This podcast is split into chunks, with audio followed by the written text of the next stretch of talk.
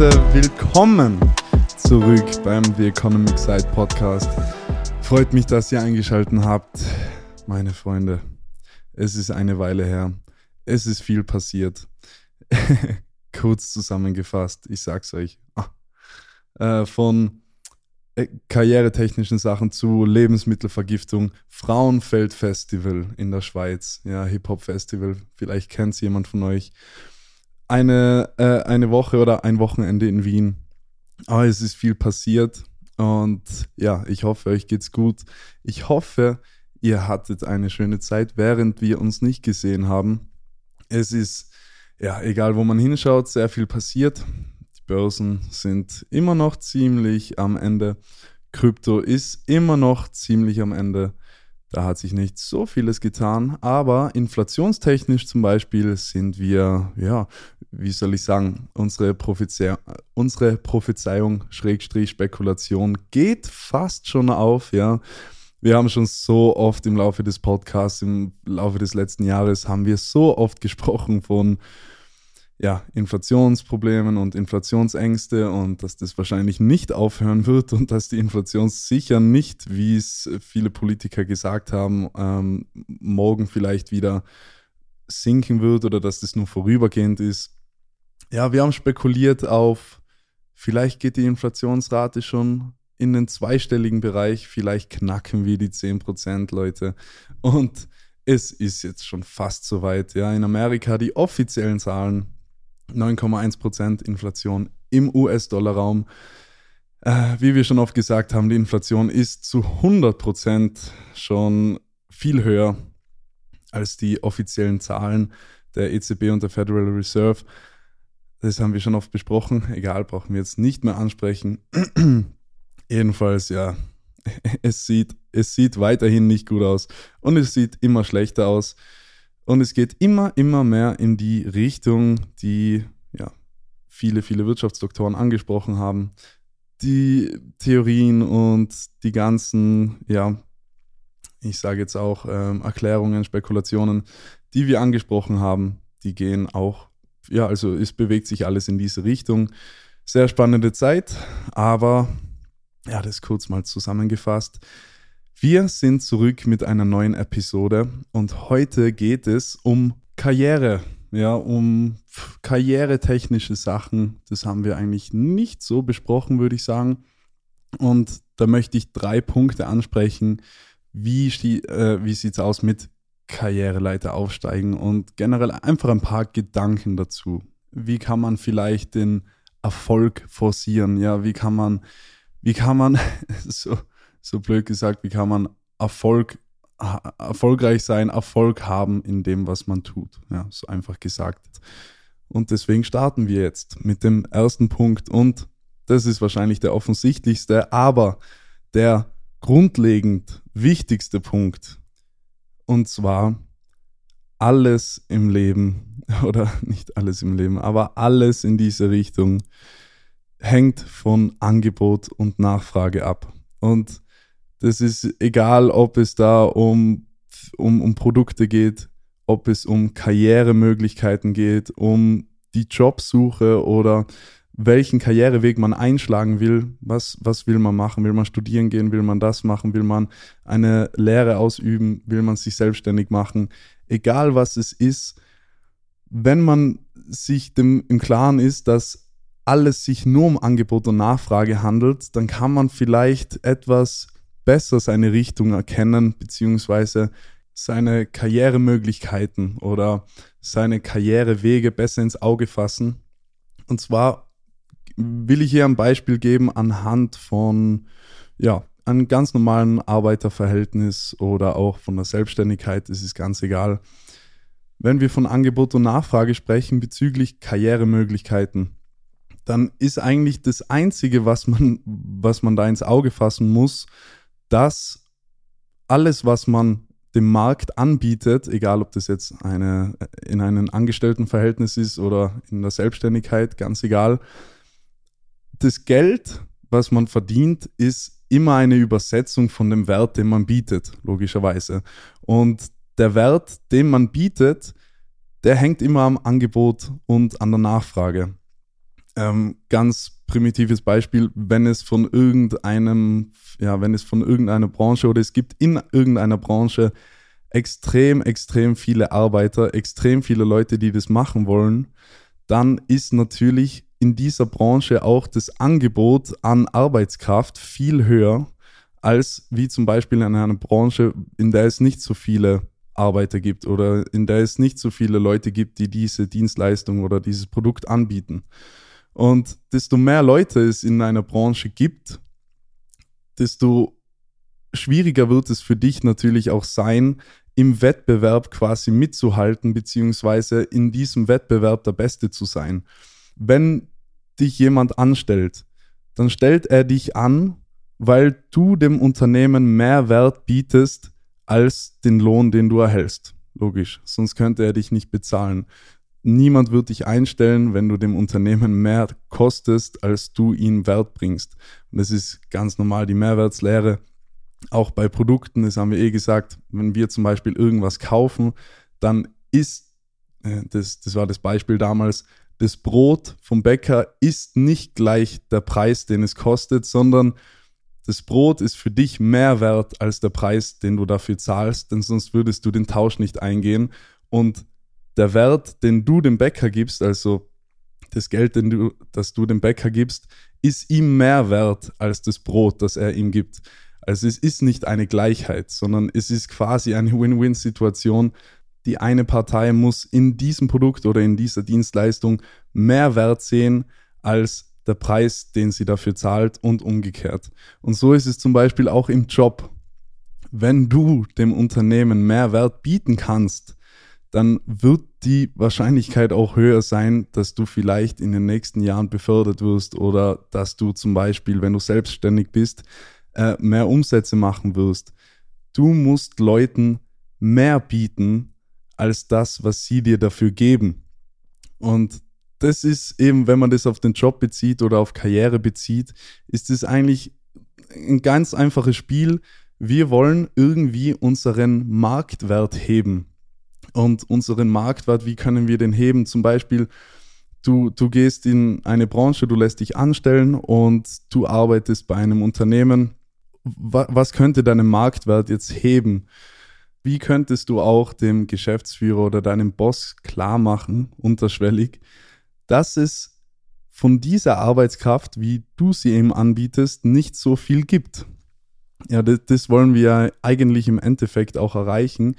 Wir wollen ja dem Arbeitgeber zeigen, dass wir ihm so viel Wert bieten können oder dass unsere Arbeitskraft mehr wert ist als jede andere Arbeitskraft. Ja, wir wollen ja angestellt werden, wir wollen bei diesem Gewerb Bewerbungsgespräch, wir wollen angestellt werden, ähm, wir wollen Jobmöglichkeiten bekommen. Und diese Möglichkeiten, beziehungsweise diese Aufstiegsmöglichkeiten, die werden wir immer nur dann haben, wenn wir, ja, so blöd gesagt, wenn wir im Wettbewerb zu anderen Mitarbeitern mehr bieten und mehr leisten, als, als die anderen es tun. Ja.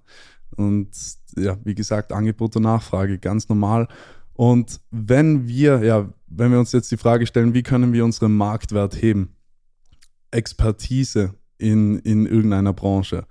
Du kommst schon mit einer, also wer wird angestellt? Wer wird bei Bewerbungsgesprächen angestellt? Die Leute werden angestellt, die Vorahnung haben, die schon eine Ahnung haben, was da sich abspielt, die vielleicht schon Erfahrung haben in diesem Bereich. Das wird, der, der wird angestellt. Leute, die auch bereit sind, außerhalb ihres Aufgabenbereichs vielleicht Probleme für das Unternehmen zu lösen könnte irgendwelche Sachen mitbringen, die auch über das Aufgabenprofil hinausgehen. Solche Leute werden gefragt, kein normalerweise als in einem in einem neuen Unternehmen oder in einem moderneren Unternehmen. Ja, es gibt natürlich extrem konservative Unternehmen, die wirklich einem Arbeiter nur eine einzige Aufgabe zuteilen. Aber in der heutigen Welt, vor allem in unserem Fachkräftemangel, den wir aktuell haben, wir, also Unternehmer suchen sicher immer die Leute, die auch hybrid arbeiten können, die ja, die einfach etwas anderes machen können, noch zusätzlich zu dem, was die Mindestanforderungen sind. Und so ist es genau in der Selbstständigkeit auch. du wirst immer, du wirst in seltensten Falle der Einzige sein, der irgendein Produkt anbietet oder der irgendeine Dienstleistung anbietet. In der Regel wird es immer Wettbewerber geben, die genau das Gleiche machen oder das Gleiche in einer ähnlichen Art und Weise.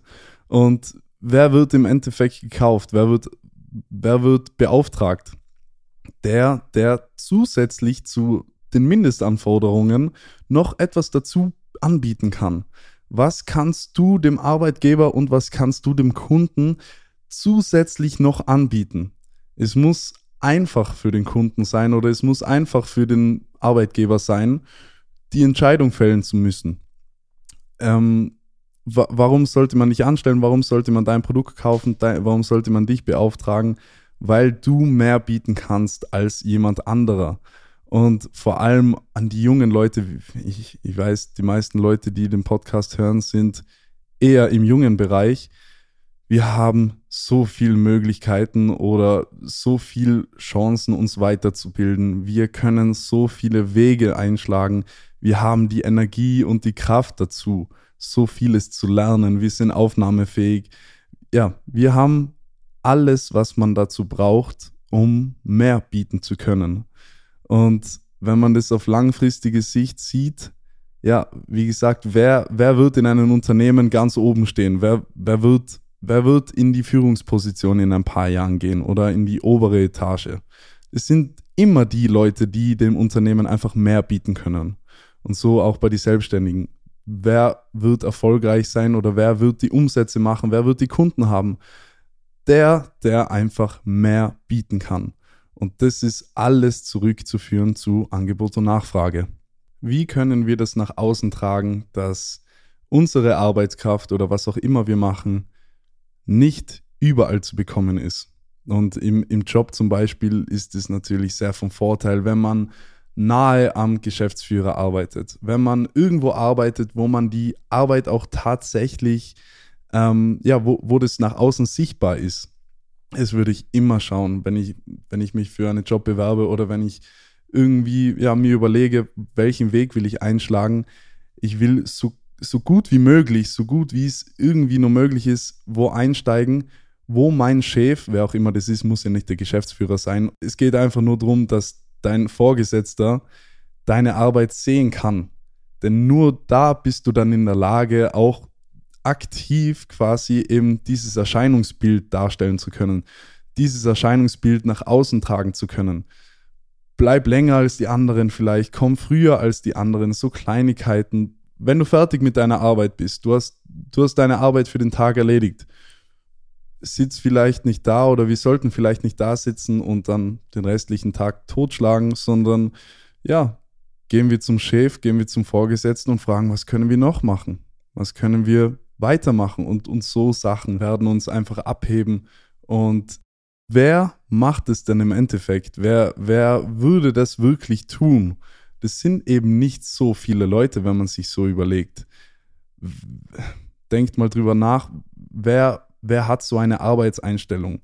Aber das ist genau das, was uns abheben wird. Das ist das, ja, da trennt sich die Spreu vom Weizen und dein Vorgesetzter wird es auch merken. Und natürlich, das braucht alles seine Zeit. Aber das ist die einzige Möglichkeit, oder? Was ist, wie könnte man es sonst machen? Es ist, ja, es, es, es ist eigentlich relativ einfach.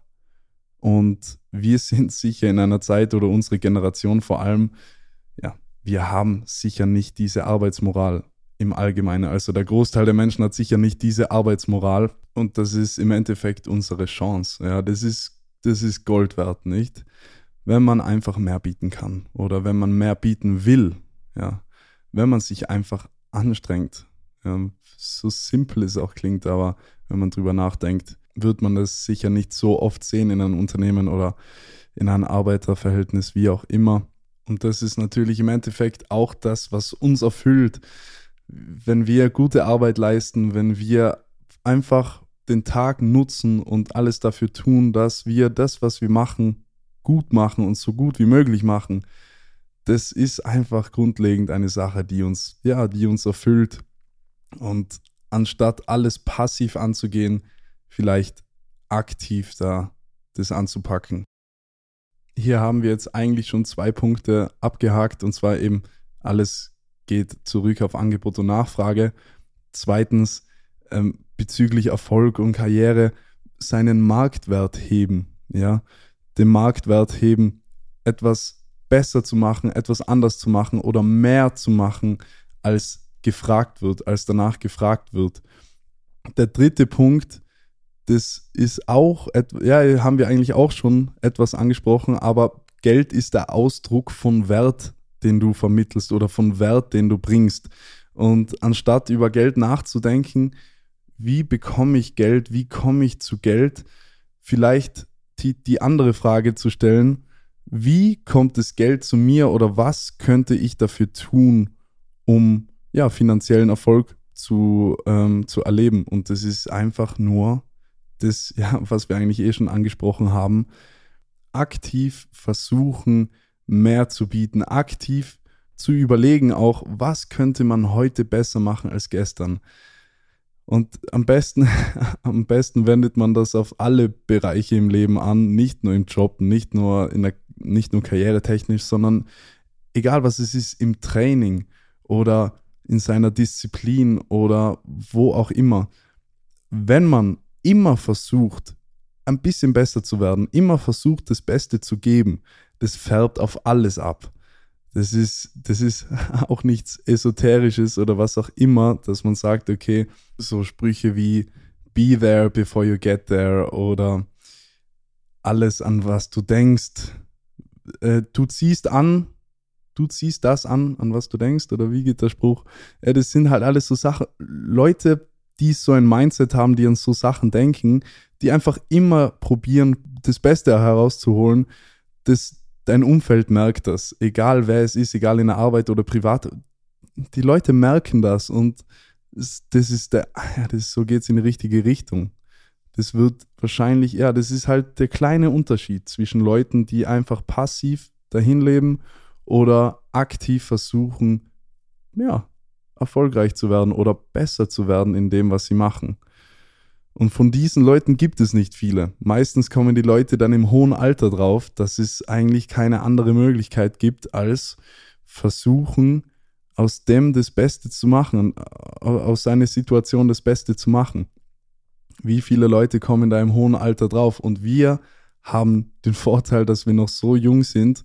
Und wenn wir das direkt einfach als Angewohnheit in unser Leben einbauen, ja, wenn wir einfach dieses versuchen, besser zu werden, wenn wir das in unser Leben immer integrieren und immer verfolgen, dann wird es einfach zur Gewohnheit und es geht dann von selbst. Man muss zwar immer aktiv dran arbeiten, aber man steigt immer weiter. Man, der, der Abstand zwischen dir und den Leuten, die das nicht tun, wird sich immer weiter ausbreiten.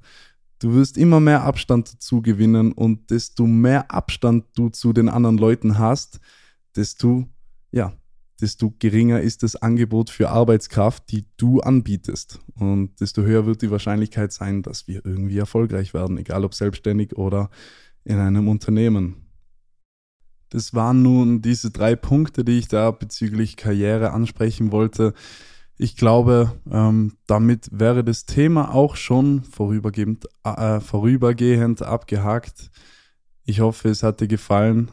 Die Folge ist jetzt auch schon zu Ende. Ich wünsche dir ein wunderschönes Wochenende. Ich hoffe, du konntest was mitnehmen. Wenn du was mitnehmen konntest, würde ich mich sehr über eine Empfehlung oder sonstiges freuen. Und ja, wir hören uns dann höchstwahrscheinlich nächste Woche wieder, wenn es dann wieder heißt, Wissen ist Macht. Doch vor allen Dingen ist Wissen Freiheit. Ich wünsche dir einen wunderschönen Tag und bis zum nächsten Mal. The